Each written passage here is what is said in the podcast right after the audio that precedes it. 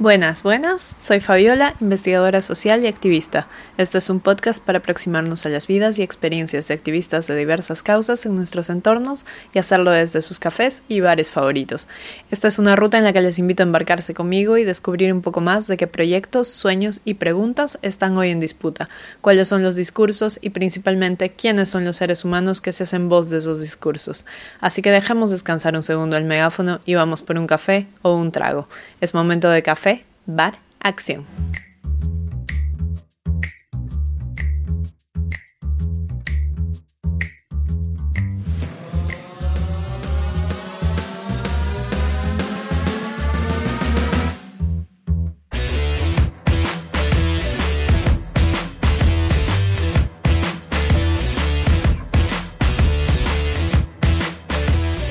Estoy con Zoe Sandoval Ganose, él ha estudiado ciencia política y es actualmente activista por la ciudad y, un promotor de la movilidad sostenible y del uso de bicis claro. Soy gracias por estar aquí y, nada, cuéntame primero si la descripción está lo suficientemente bien, como quién, quién es Zoe Sandoval Ganosa, este, cómo llega al activismo. bueno, gracias por entrevistarme me siento súper importante. En verdad, hay como algo bien loco para, para como decir quién es Zoe.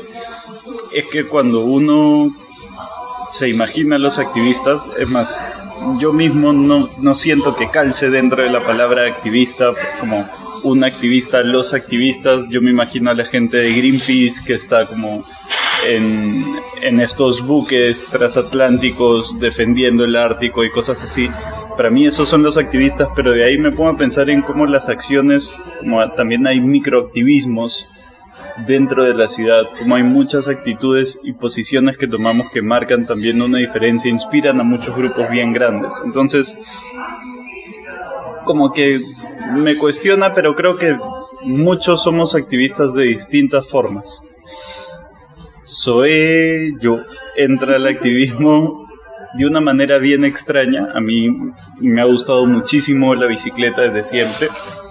Desde antes de, tomarlo como, un, como una posición política incluso, para mí la bicicleta era como, como parte de mi cuerpo desde chiquito. ¿Desde manejas bicicleta? Es bien chistoso, pero yo aprendí a montar bicicleta tarde para mi familia.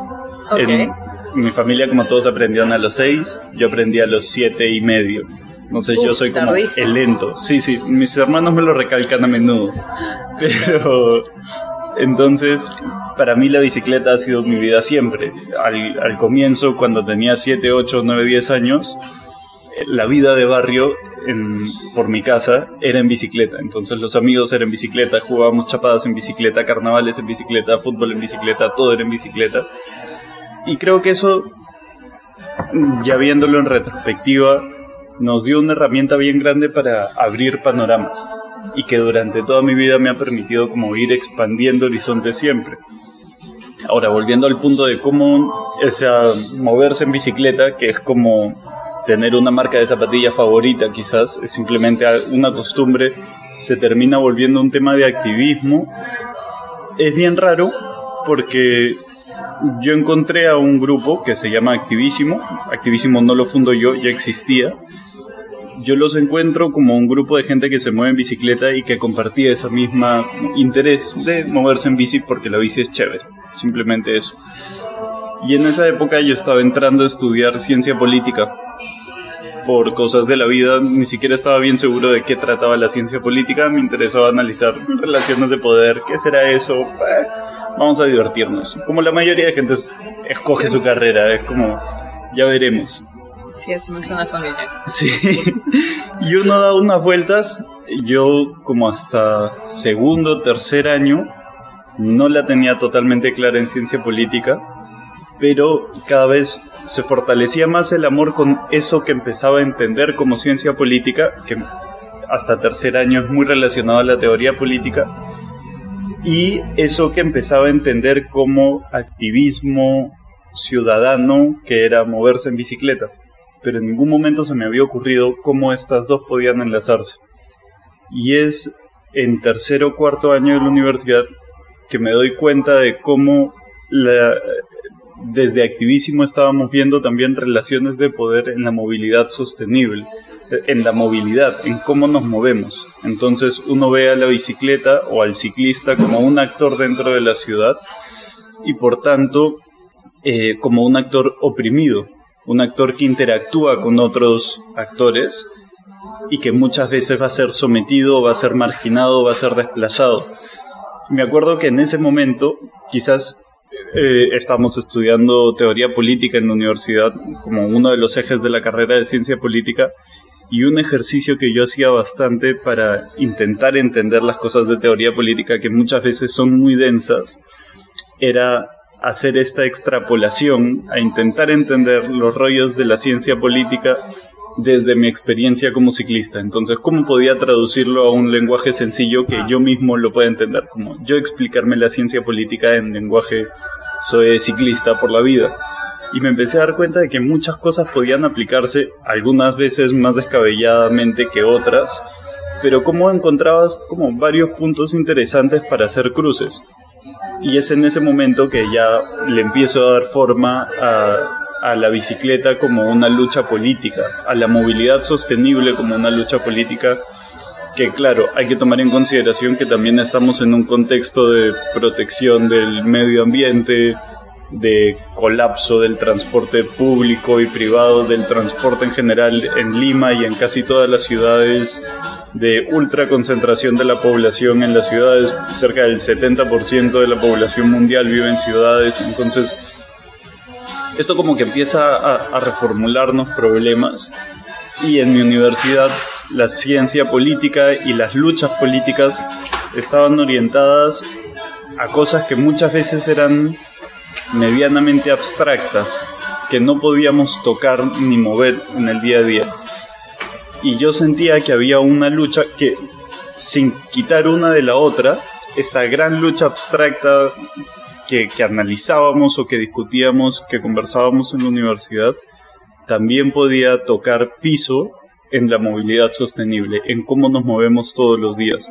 Entonces incluso podríamos encontrar eh, una lucha de clases dentro del cómo nos movemos, porque si es que analizamos eh, el uso del espacio público, nos daremos cuenta que le damos más espacio público a la cantidad de gente que se mueve en transporte privado, que es de hecho una menor cantidad. Solo el 20% de la población se mueve en automóviles privados, en autos privados, y el 80% se mueve en transporte público. Sin embargo, la cantidad de espacio que tienen uno y otro es inversamente proporcional. ¿Ya que se debe esto? Algo muy sencillo. ¿Cuál de estos eh, porcentajes es el que tiene más dinero? Entonces, hace un rato habías mencionado esto de, de, tener una bicicleta que finalmente es algo así como tener una marca de zapatillas. ¿Es como tener una marca de zapatillas? ¿Implica ser ciclista en Lima? ¿Es como tener una marca de zapatillas diferente? Mm, no. Inicialmente para mí era una cosa así. O sea, al comienzo para mí moverse en bicicleta era algo totalmente banal e irrelevante. Era, era realmente como, ah, yo uso Reebok yo, yo uso Adidas. No, no tenía ningún trasfondo. Pero justo cuando empiezo a hacer el cruce con la ciencia política y empiezo a moverme más y a conversar con más personas, empiezo a entender, sobre todo cuando lo analizas en contexto, empiezo a ver otras situaciones, sobre todo como de urgencia frente a una ciudad que colapsa. Entonces ya no es simplemente usar una marca diferente de zapatillas, sino es usar lo que el sentido común te dice, porque en una ciudad en la que el transporte está colapsando, eh, optar por moverse también en transporte privado contaminante, que hace un mal uso del espacio público o un uso ineficiente de la vía pública, termina siendo como continuar con esta vorágine suicida de contaminación y saturación de las ciudades, que también pasa por algo muy importante que a veces obviamos desde la movilidad, que es la violencia. Una de las experiencias más chéveres que tenía era salir de la universidad en Pueblo Libre y caminar por la Avenida Brasil.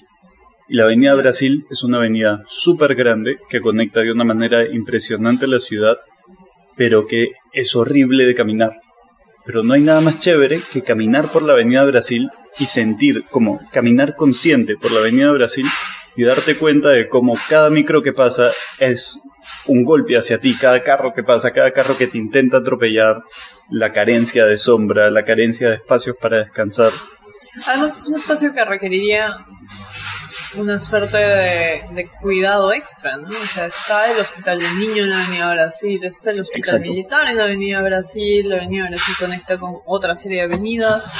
Es decir, es, es además un tipo de espacio que se supone que sirve para, para personas que están en un estado delicado, con, sí muy probablemente están en un estado delicado al tener que asistir a más cantidad de hospitales. Sí, sí, me parece súper chévere que lo digas porque claro, está eso como, como, como factor, que hay una población que va y que necesita un cuidado especial, pero también hay que tomar en cuenta un concepto que es el del tercer espacio.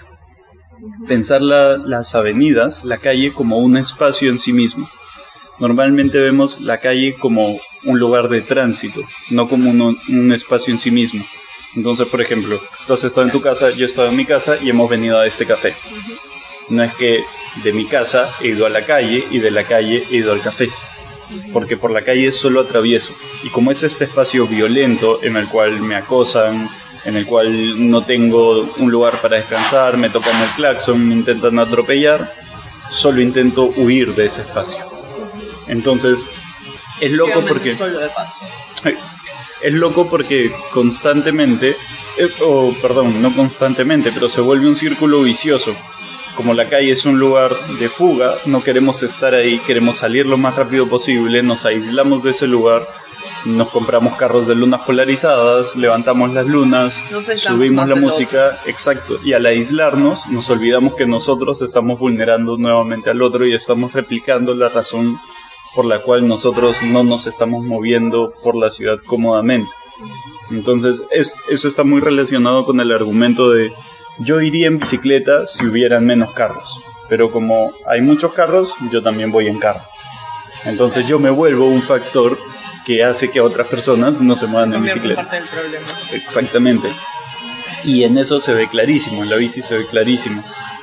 Eh, y ahí es donde empieza a, encontrarse mucho más la relación entre la ciencia política, la bicicleta, el activismo y aparecen conceptos que ya empiezo a encontrar en el urbanismo como movilidad sostenible, como este del tercer espacio, como el derecho a la ciudad, que, que hacen que nos empecemos a cuestionar la ciudad en general desde distintos aspectos. Y lo más interesante es cómo la bicicleta no solamente como movilidad, que ya es súper importante, que nos permite movilizarnos sin contaminar, sin ser violentos, haciendo un uso eficiente y todo esto que ya conocemos súper bien, como la salud, el deporte y ta ta ta ta ta, sino que además la bicicleta es un catalizador de conciencia ciudadana. ¿Cómo así? Cuando uno se mueve en bicicleta, uno interactúa con la ciudad. Cuando uno se mueve en auto, uno está aislado a lo más vas a interactuar con el copiloto o con la música que tengas, si que el aire acondicionado está prendido o está apagado.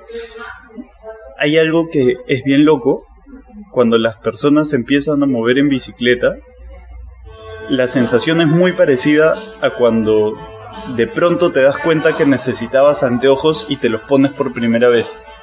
Y ves los árboles y te das cuenta de que los árboles tenían hojas.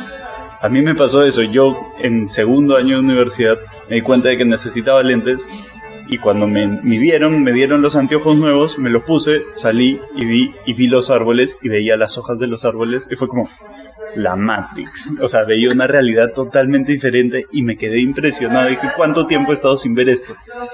Vendría a ser algo así como la ideología de Guille, que de pronto te ponen los anteojos y ves, ves el mundo real. Entonces, es interesante porque la bicicleta te permite eso. La bicicleta te permite entender la ciudad como un espacio, la calle como un espacio. De pronto sientes por qué son importantes los árboles. Eh, te permite sentir la ciudad a una escala humana, que es algo muy importante y es algo que siempre olvidamos. La escala humana es la relación que existe entre un ser humano nuestro tamaño, nuestra proporción como tamaño de brazos, piernas, cuerpo, lo físico, lo más tangible posible, y el espacio en el cual está diseñada la ciudad o el tamaño en el cual está diseñada la ciudad. La forma más sencilla de notarlo es los carteles. Cuando uno va por la vía expresa, los carteles tienen que ser gigantescos, las letras son grandotas y solo tiene cuatro palabras y una imagen. ¿Por qué? Porque está diseñada a la escala de un auto que pasa a 50, 60, 70 kilómetros por hora por la vía expresa y tiene que captarlo a la velocidad de la luz. No de la luz, de los 40, 50, 60 kilómetros por hora. Mientras que los carteles de las calles son mucho más chiquitos. ¿Por qué? Porque están pensados ya en una persona que está a pie viendo los carteles, están hechos a escala humana. Entonces la pregunta es, nosotros queremos construir ciudades a escala humana, a escala del automóvil, ¿a qué escala queremos convertirlas? Y eso me hace pensar en algo bien chévere, que es el hábitat.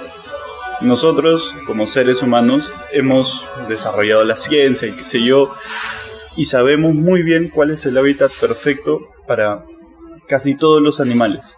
Sabemos cuáles son las condiciones que necesitan para desarrollar su vida plenamente.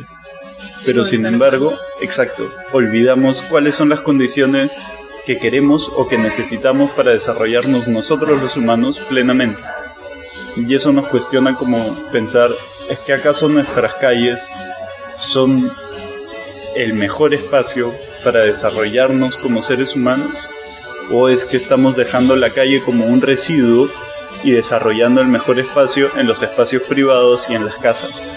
dejando la calle nuevamente como residuo únicamente. De hecho, eso que has mencionado me sirve para, para preguntarte también porque todo el tema de, de si vivimos las calles como un espacio que está desarrollado para el humano y, en fin me lleva... El activismo de bici es algo que, digamos, de día a día se percibe como una actividad más bien alegre. Pero últimamente tú has tenido un estallido de exhibición en medios que ha estado vinculado no precisamente a los hechos más alegres vinculados al, tema de bici, sino al gran riesgo que corren los y las ciclistas por las ciudades, este, muertes vinculadas. Que lamentablemente la felicidad no siempre es noticia. Entonces, si es que le dices a un medio X, iba a decir un nombre, pero digámosle canal X, le dices, oye, este, quiero mandarte una nota y quiero que nos entrevistes sobre los 2.000 ciclistas en Lima que viven felices. decir, eso no es una noticia. Si le dices, oye, quiero como una nota sobre tres personas que han muerto en bicicleta. ¡Ah! Han muerto tres personas en bicicleta. Cuéntame más, mándame sus fotos. No, claro. ¿Por qué tres personas que mueren es noticia y dos mil personas que viven felices en bicicleta? No. Eso escapa de mis manos y en fin, claro, hay que tomar en cuenta que si eh, a comienzos de año murieron muchos ciclistas y sobre todo niños, que eso también desata la alerta sobre nuestras ciudades están siendo construidas a escala humana o a, escala, o a qué escala. O sea, si están muriendo niños es porque la escala no es humana es porque estamos siendo demasiado violentos que los niños no sobreviven. Si es que un camión pasa por encima de un niño, es porque el niño no se sentía seguro, no, no estaba seguro de hecho.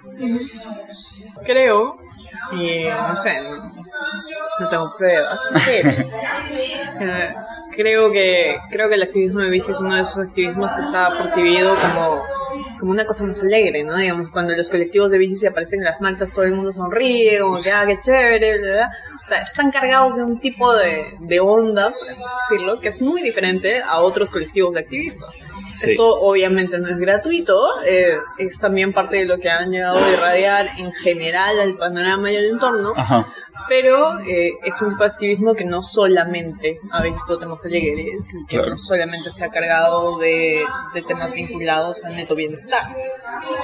nuestra intención desde Activísimo, que es como el colectivo desde el cual hacemos activismo por la movilidad sostenible, siempre ha sido ver de qué manera podemos dar un mensaje positivo de cualquier situación. Entonces, eso hace que la convocatoria sea mucho más amplia, que la gente haga activismo desde diferentes espacios y además resignificar, eh, resignificar la acción colectiva. Porque claro, la acción colectiva le hace marchas, manifestaciones, normalmente genera cierto rechazo del entorno. Es necesaria, yo voy a marchas y estoy totalmente a favor de las marchas. Pero sin embargo tenemos que explorar también otras formas.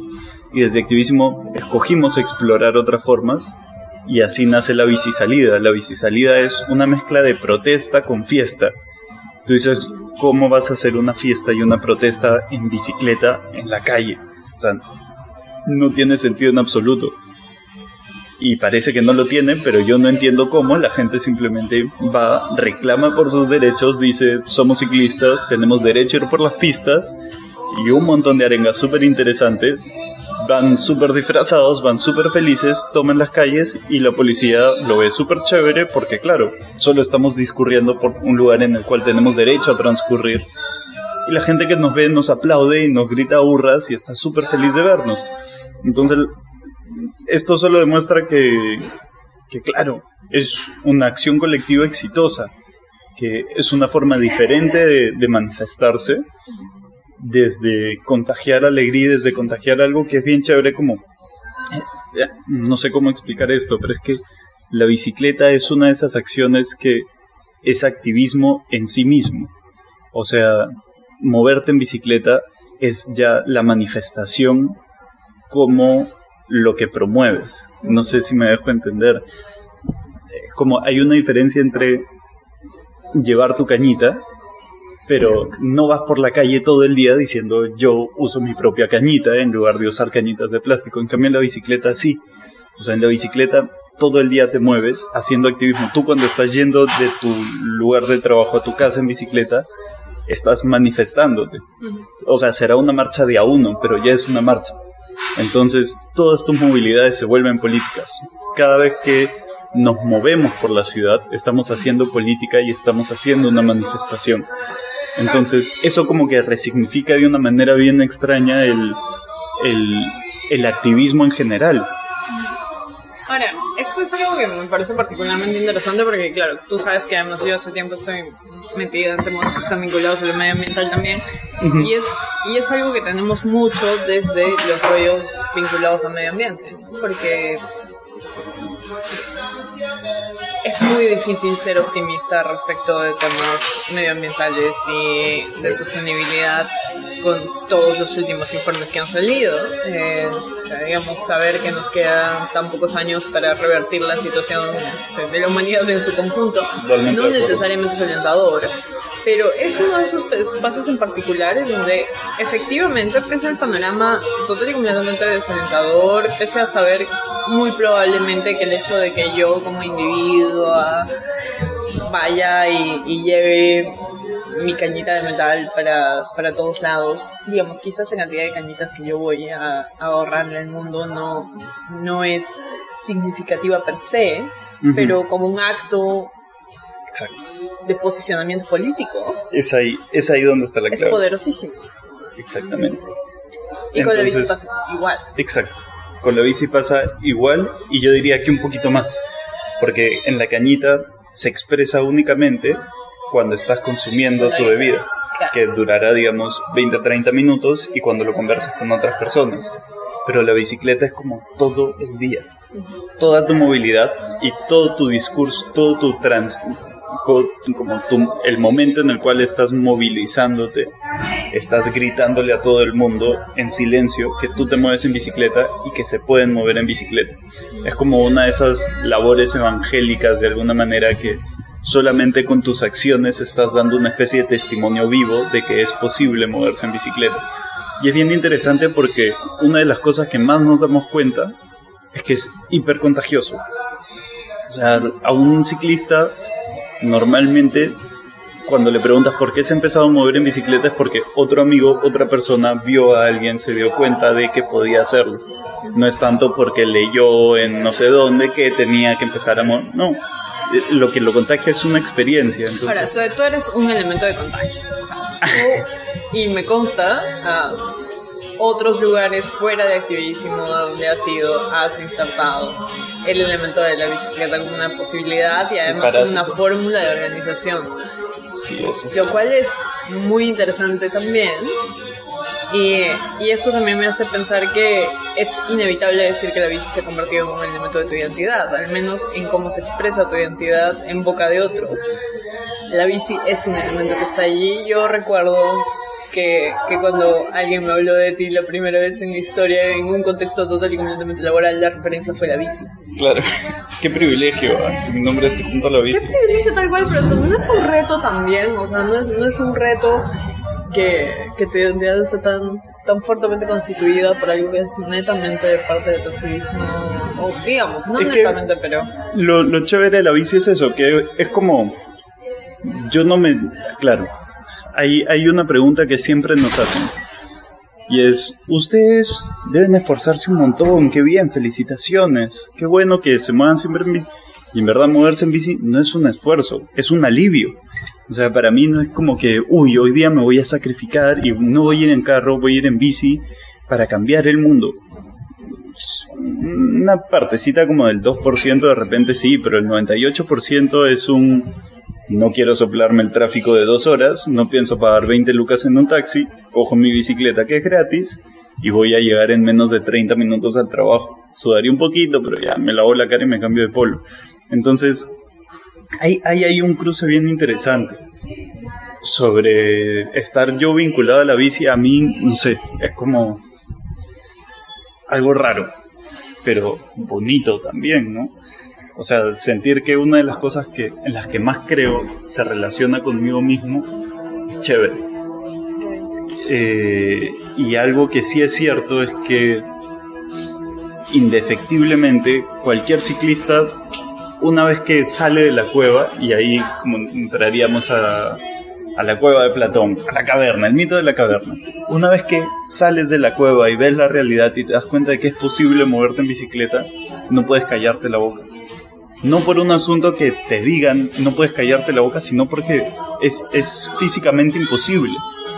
Te das cuenta de que hay una realidad ahí a la cual puedes llegar, la, la que puedes ver, la que puedes tocar, la que puedes sentir todos los días, que no entiendes cómo el resto no la ve y no entiendes cómo tú mismo no la has visto tanto tiempo.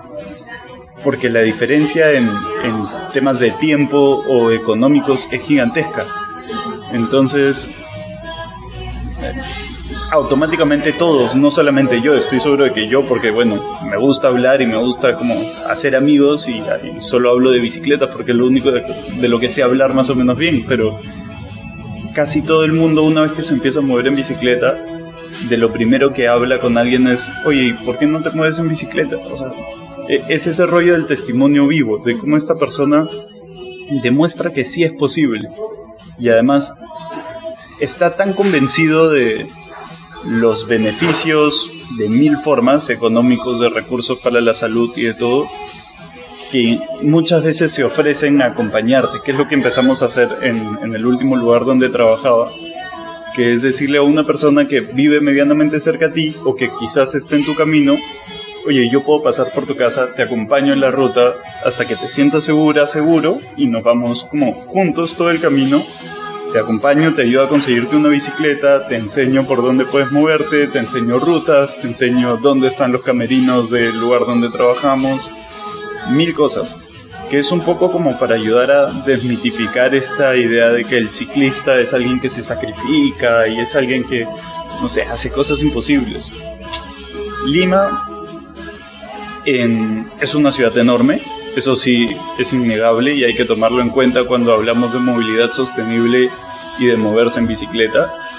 Hay un gran porcentaje de la población que hace un traslado enorme que es humanamente posible en bicicleta, pero eso sí demandaría un esfuerzo.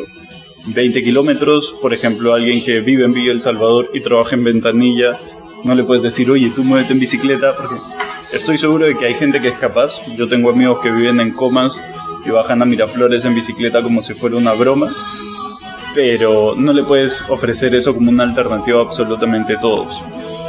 Y ahí es donde entra a tallar el tema de intermodalidad y de cómo nuevamente este tema es que es maravilloso. Eh, algo bien chévere de la bicicleta, de moverse en bicicleta, es que los beneficios no son solamente para uno. Y ahí es cuando empezamos a hablar de externalidades. Cuando hablamos de externalidades son algo así como las consecuencias para el, el entorno. Entonces, un automóvil no solamente es el dinero que tú inviertes en combustible y en mantenimiento, sino también las externalidades negativas que genera el automóvil para el entorno. Los gases que emite, el desgaste del asfalto, el uso del espacio público, de la vía pública, el potencial de violencia que tiene para tener un accidente, entre otras cosas. Mientras que la bicicleta, todas sus externalidades son positivas. Una bicicleta no contamina, contagia a otras personas de moverse en bicicleta y además, o sea, es tan generosa que además hace que los carros se muevan más tranquilos. Entonces, una bicicleta más es un auto menos y por tanto el flujo de gente que sí tiene que moverse en automóvil o en transporte público va a ser mucho más suave, va a ser mucho más fluido también. Entonces si es que desconcentramos a toda esta población que no necesariamente tiene que moverse en auto, le hace a aquellas personas que se mueven entre hasta 12 kilómetros tranquilamente, cualquier persona podría moverse en bicicleta. Si es que desconcentramos ese flujo de personas que se mueven hasta 12 kilómetros diario, podríamos tener un flujo mucho mejor de las personas que sí tienen que moverse 20, 30 o 40 kilómetros o de las personas que están imposibilitadas de moverse en bicicleta, como puede ser alguien con algún tipo de discapacidad física o personas mayores o personas con bebés o un largo etcétera de gente que sí necesita un vehículo motorizado. Pero entonces, ahí está lo rico de la bicicleta, cómo genera externalidades positivas para su entorno que, que sobrepasan las expectativas. Hace poco, me parece que fue el Ministerio de Educación, lanzó un programa que se llamaba Rutas Solidarias. Y la idea era que los niños tenían que ir al colegio normalmente caminando en zonas alejadas y eh, caminar muchas veces cerca de tres horas. Se les prestaba bicicletas y el tramo se hacía en muchísimo menos tiempo, tranquilamente la tercera parte del tiempo, una hora. Y claro, lo que buscaba el Ministerio de Educación era que haya menos, creo que se llama deserción escolar, como que hayan más niños yendo al colegio, llegando a tiempo, Claro, caminar tres horas todos los días es un latón. Un niño que ya no tiene que caminar tres horas y además va a ir pedaleando, va a llegar mucho más contento, va a tener más energía. Eso era lo único que se esperaba del proyecto. O, el objetivo principal. Pero después empiezas a analizar qué externalidades positivas tuvo y te sorprendes en cómo ese niño que ahora puede moverse llega mucho más temprano a su casa, tiene más tiempo para ayudar en las labores domésticas de su papá, de su mamá, tiene mucha más energía, la bicicleta ya no solamente tiene que utilizarla él, ya no solamente se va a mover hacia el colegio, sino que también puede moverse hacia el pueblo más cercano llevando de repente la leche que produce su papá. Entonces te das cuenta de cómo la bicicleta genera todo un, una reconexión con el espacio físico. Eso es decir, es una red de elementos adicionales vinculados a su propio uso. Ah, ¿En qué espacios de, toma de decisión sobre la ciudad están incorporados los ciclistas? Es una gran pregunta. Espacios de toma de decisión oficiales. Mm, creo que legalmente no estamos en ninguno hay una oficina de transporte no motorizado en la municipalidad metropolitana que suponemos que habrán ciclistas ahí que son pero claro que ha existido durante la época de Castañeda y los avances no han sido muy visibles digamos pero claro, eso es desde el Estado, es una oficina del Estado. Yo creo que recién se empieza a abrir la ventana de oportunidad para que los ciclistas participen dentro de la toma de decisiones. Por nuestro lado, desde nuestra experiencia como activísimo, eh, hemos tenido participación directa y siempre hemos sido bien recibidos durante la anterior gestión municipal de Miraflores, con Jorge Muñoz, que ahora es el alcalde de Lima que él tenía una política de los miércoles, recibía a todas las personas que se inscriban. Nosotros hemos podido conversar directamente sin ningún problema durante esa época, que no es como un espacio oficial de participación, pero que sin embargo sí nos hacía sentir como considerados. Entonces, por ejemplo, cuando se trazó la ciclovía del arco, Nosotros sin ningún problema contactamos al alcalde y nos redirigió a la oficina correspondiente. Igualmente en esta nueva gestión, no directamente con el alcalde, pero sí con las oficinas de movilidad urbana y de medio ambiente. Hemos trabajado, estamos intentando empezar el contacto para trabajar juntos, pero como te digo, no hay ninguna ningún espacio formal de participación de la sociedad civil ciclista, pero sin embargo se empiezan a abrir y se empieza a tomar en consideración a los ciclistas para la toma de decisiones. Sobre todo que las ciudades tienen un gran problema que muchas veces diseñan infraestructura para ciclistas, personas que no son ciclistas. Entonces descubrimos ciclovías, no voy a decir ningún distrito, que son extremadamente angostas, que no tienen ninguna posibilidad para un ciclista y te preguntas quién diseñó esta ciclovía si por aquí no puede pasar un ciclista. Muchas veces la respuesta es alguien que nunca ha manejado una bicicleta en su vida y cree que el único ancho que necesita una bicicleta es el ancho de la rueda. Entonces, carece de sentido. O la otra opción es cuando diseñan ciclovías que son meramente recreativas, como, ah, váyanse a pasear al parque, váyanse a pasear allá, cuando la bicicleta también es un modo de transporte, un modo de movilidad. Entonces, no es que nosotros solamente querramos ir al parque a dar vueltas, sino que también nos movemos al trabajo, también nos movemos a visitar a nuestra familia, a hacer las compras, a hacer trámites, entre otros es posible que Lima se convierta en una ciudad para bicis, en una ciudad para ciclistas? Para serte sincero, hasta hace dos años y medio yo pensaba que era muy difícil. No pensaba que era imposible, pero pensaba que era muy difícil.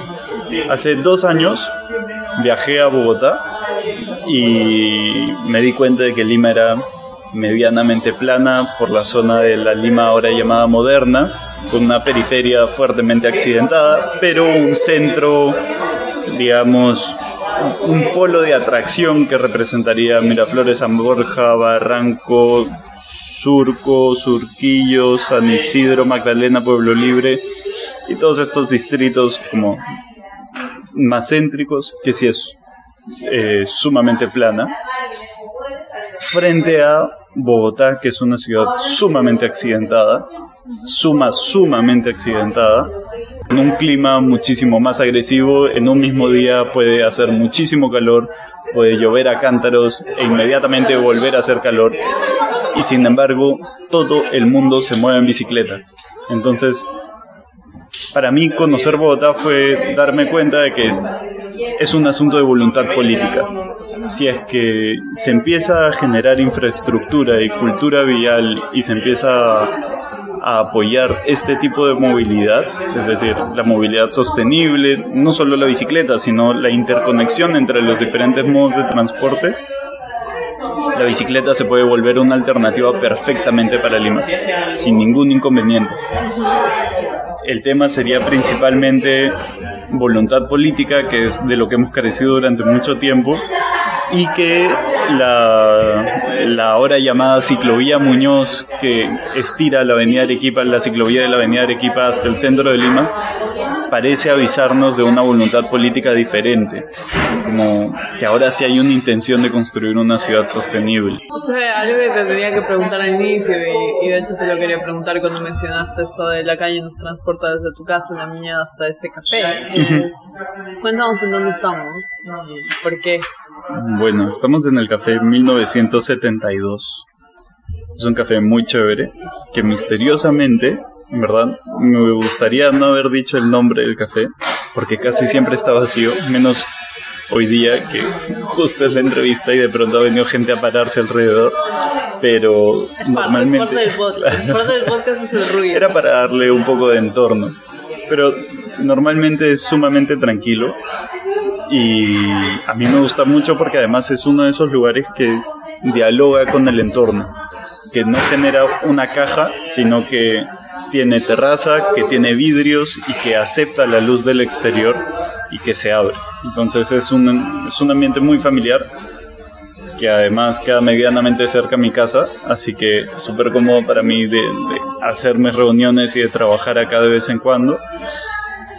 Y a mí me hubiera gustado más que sea en un espacio público que reúna las mismas condiciones que este espacio.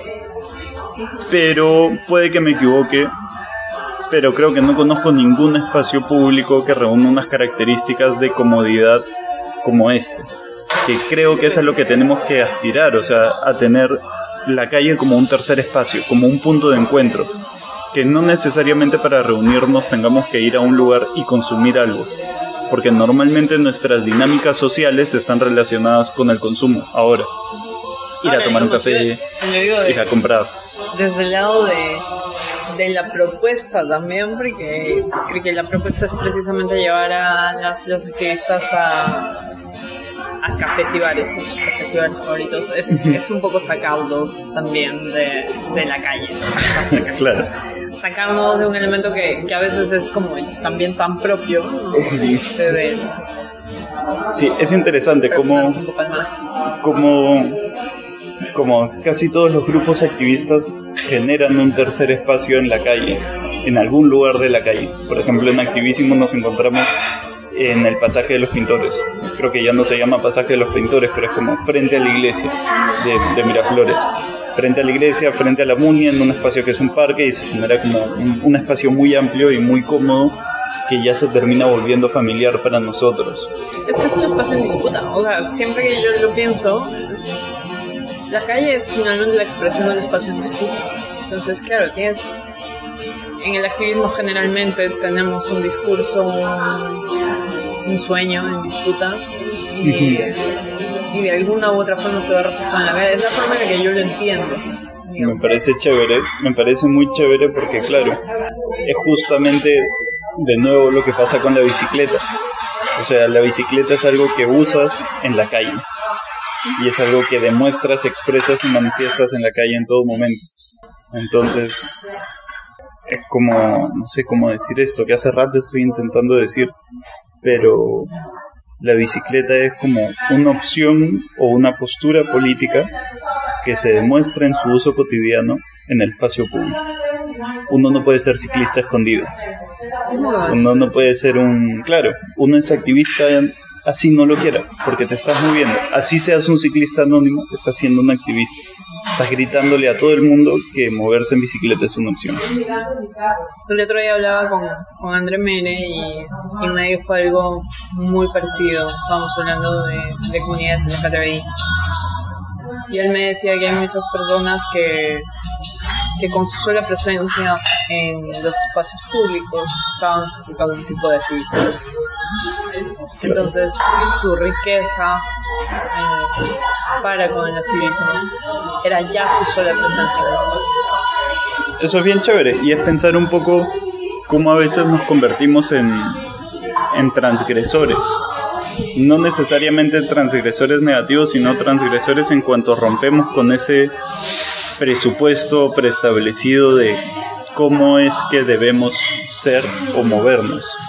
Entonces, por ejemplo, claro, cuando pensamos activistas ciclistas, pensamos en gente de 23, 25, 30 años que se mueve en bicicleta para ir a la oficina, para ir al gimnasio, qué sé yo. Pero estamos obviando también a un grupo importante que son, por ejemplo, gerentes de oficinas o personas que tienen cargos, no sé cómo se llaman, de liderazgo en alguna entidad pública, privada, y que también están generando algo muy transgresor, que es romper con el presupuesto de estatus que representa el automóvil.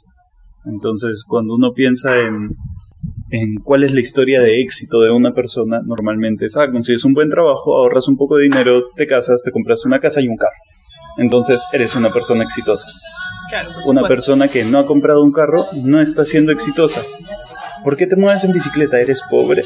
Entonces, es como, ¿en, ¿en qué te fue mal? Y por eso me parece que una persona que ocupa un cargo de peso al moverse en bicicleta está siendo doblemente transgresor. Porque por un lado tiene todo el tema de la movilidad sostenible y por otro lado también está rompiendo con esta expectativa de estatus que es mucho más contagiosa.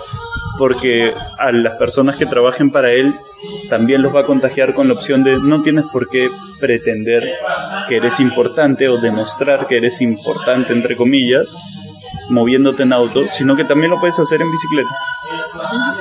Ahora, eso es bien interesante también porque, claro, por debajo de todo el tema de transporte está también el tema de consumismo y está también el tema de, fórmulas de imposición de, poder diario frente a la sociedad. Exacto, exacto. Y ahí hay que recordar una cosa que es súper importante, que el auto desde su concepción pretende algo exclusivo y de privilegio.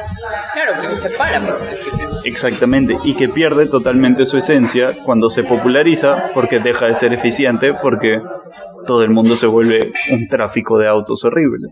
Y es lo que vemos en la Javier Prado, en la vía expresa del Paseo de la República, cuando todos los carros hacen cuatro carriles de cola y no se mueven y avanzan a menos de 10 kilómetros por hora. Y las bicicletas se mueven a 21 kilómetros por hora tranquilamente. Entonces dices, estas personas se compraron un carro para moverse más rápido, pero se están moviendo más lento que la bicicleta. ¿Por qué se siguen moviendo en auto?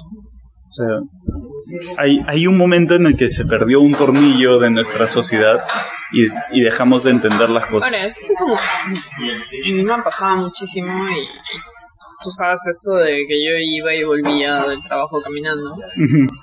Y literalmente lo hacía porque caminando demoraba menos que en, carro por la Prado. Exacto. Es una cosa total y completamente alucinante, pero ocurre. Ocurre. en Lima ocurre y es muy habitual. Sí. Es muy habitual. Entonces, claro, es una cosa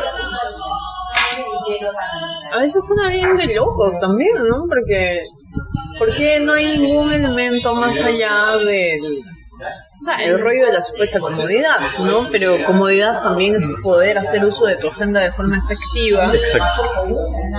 Me gusta eso de la supuesta comodidad porque yo me muevo en bicicleta siempre, pero además tengo mi brevete y a veces me he movido en carro para cosas que sí necesitan, como cargar una tonelada de cosas o irme a la playa, o alguna vez que he estado mal de la pierna y he tenido que moverme en auto pero una de las excusas más comunes cuando le dices a alguien, oye, ¿por qué tú no te mueves en bicicleta? es porque no me gusta sudar. Dices, ah, no te gusta sudar. Pero tú has visto la cantidad de gente que suda en los microbuses o en el auto bajo el sol.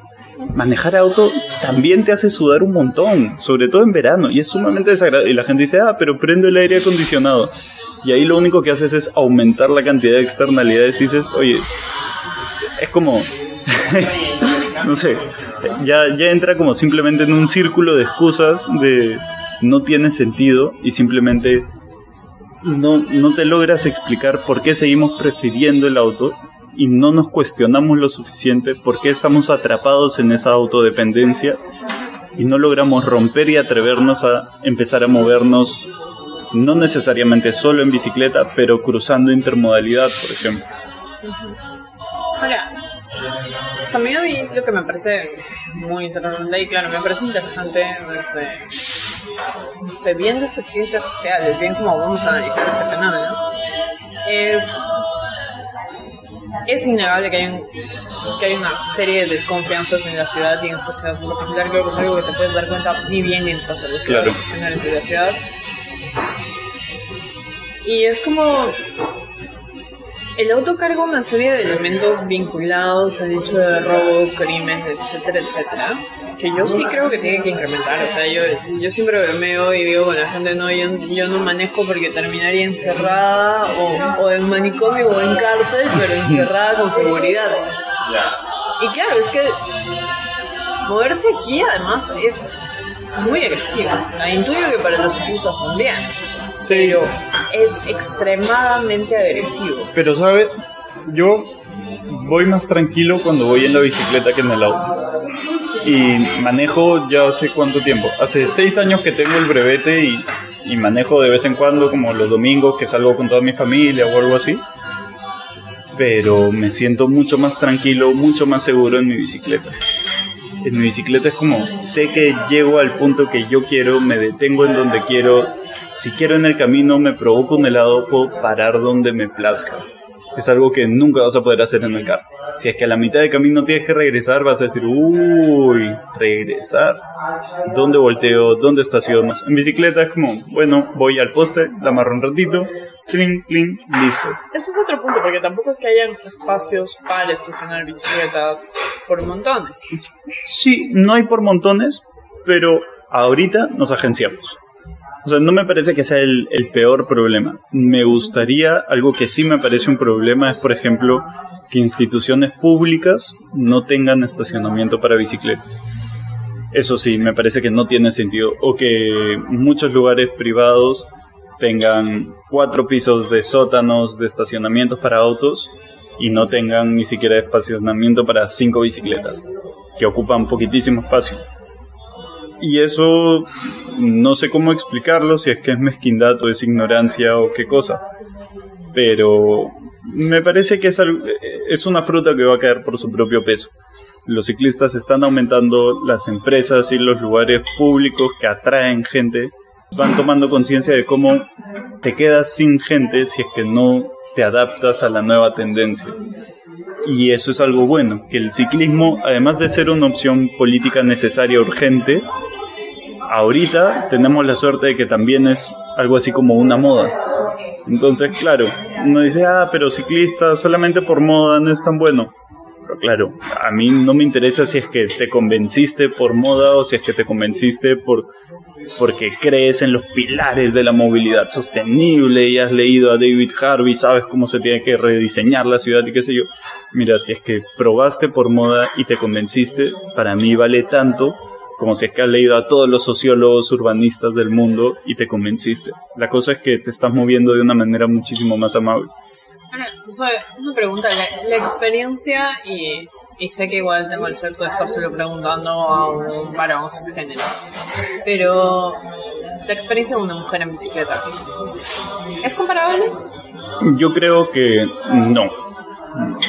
O sea, como bien lo has dicho, no soy autoridad para hablar al respecto, pero hace poco leía un artículo que escribió una compañera, Mariela Mesa, para muévete.p, pueden chequearlo, es bien bacán.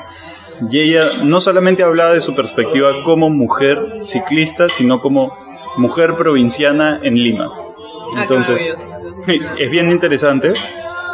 Claro, ella parte de un análisis de cómo te enfrentas a una ciudad que te discrimina de todas las formas posibles pero finaliza con una conclusión bien interesante que es cómo la bicicleta al mismo tiempo es esta herramienta, por no decirle arma, que te permite conquistar la ciudad. Entonces, claro, en bicicleta la pasas complicado, sí.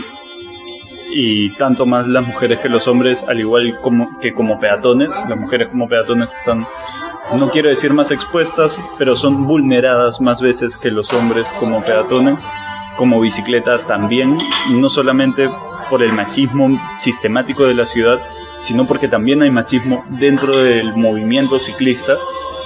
Eh, pero al mismo tiempo la bicicleta es una herramienta de empoderamiento bien interesante y de emancipación.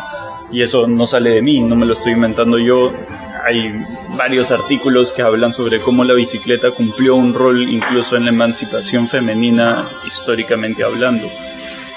Entonces, para quien sea, yo creo que la bicicleta te ofrece la posibilidad de...